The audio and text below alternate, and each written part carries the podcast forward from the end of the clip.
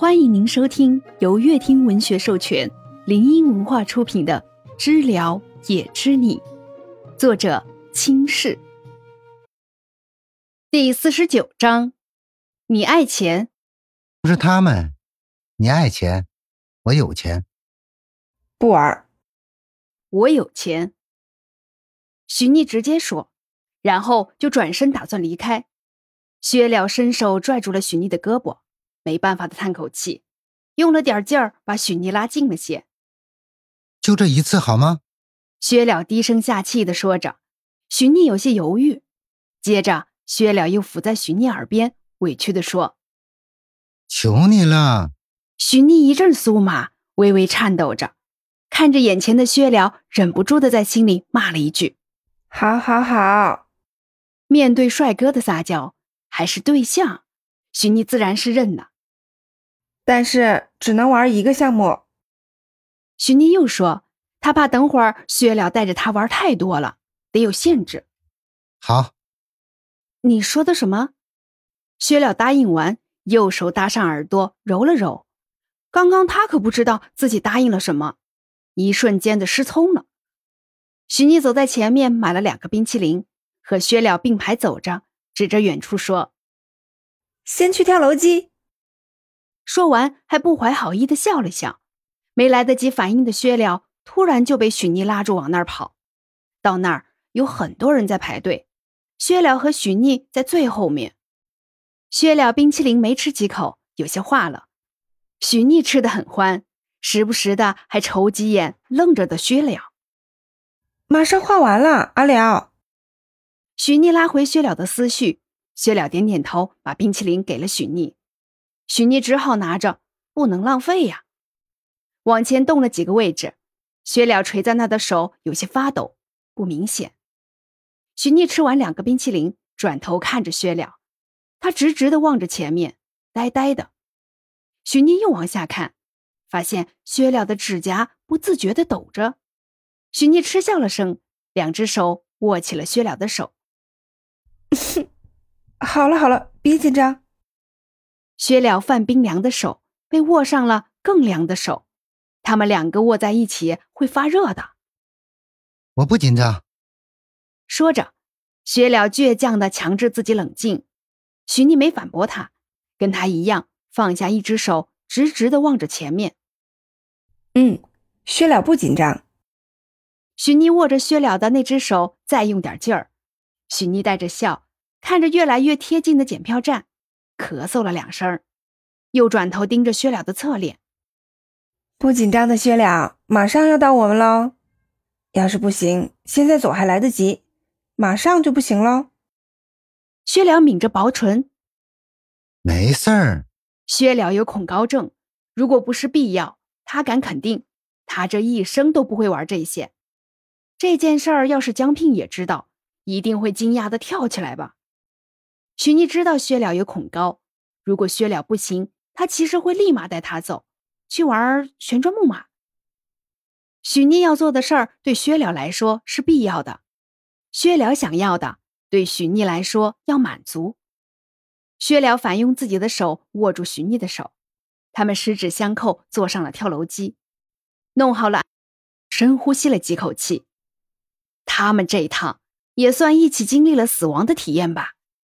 耳边的风呼啸而过，忽而的坠落。薛了没喊出声，倒是不恐高的许逆喊了几句：“薛了，别闭眼呀，喊出来！”许逆把手放在薛了的手上，薛了挣扎的睁开了眼睛。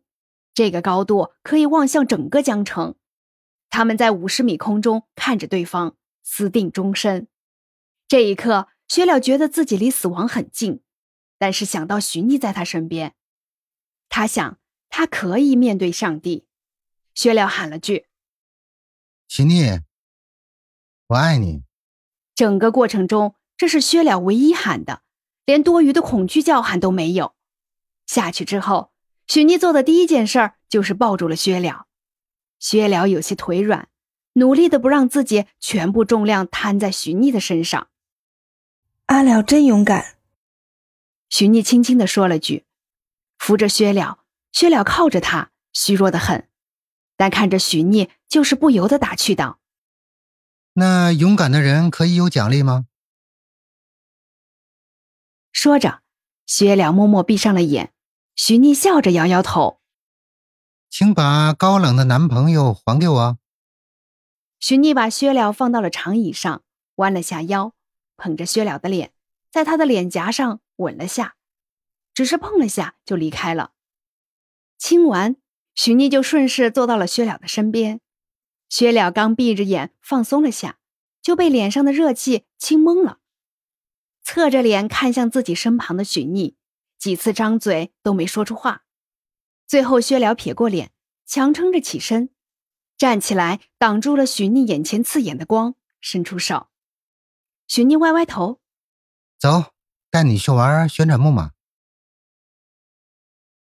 休息好了。许逆没起身，但手搭在那只薛了伸出的手上。我不着急，我不着急，要是不舒服再坐一会儿吧。或者我去给你买水。哦，对了，你药没吃呢。说着，许逆开始翻自己的包，掏出一盒药来。薛了看着他的动作，打断：“没事儿，旋转木马。”许逆拿着药盒的手一愣，点点头，牵着薛了的手起身，走着。许逆选了一个独角兽的坐着，百无聊赖的看着坐在自己前面的薛了。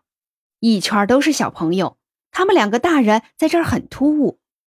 许逆两只手攥着那只脚，嘴里嘟囔着：“这真有什么好玩的吗？”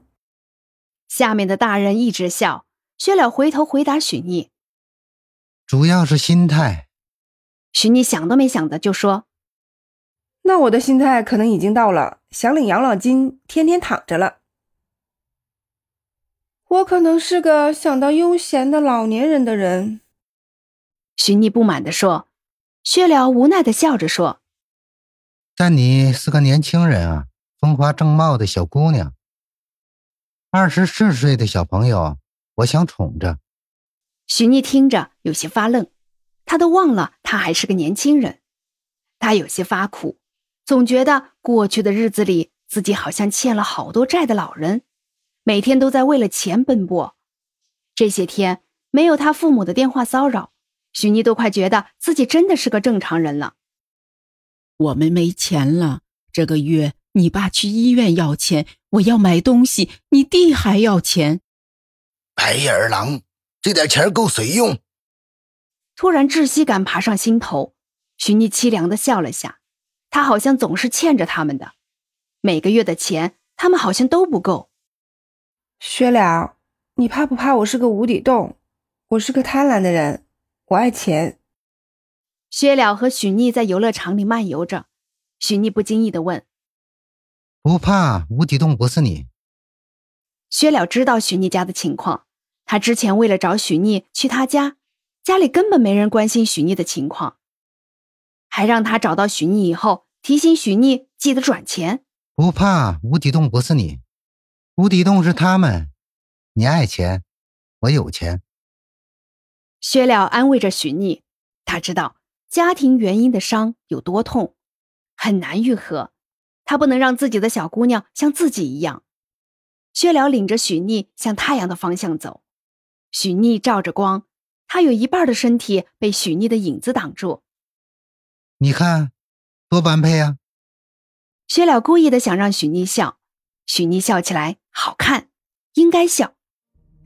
本章已播讲完毕，喜欢的宝贝儿们点点订阅加收藏哦。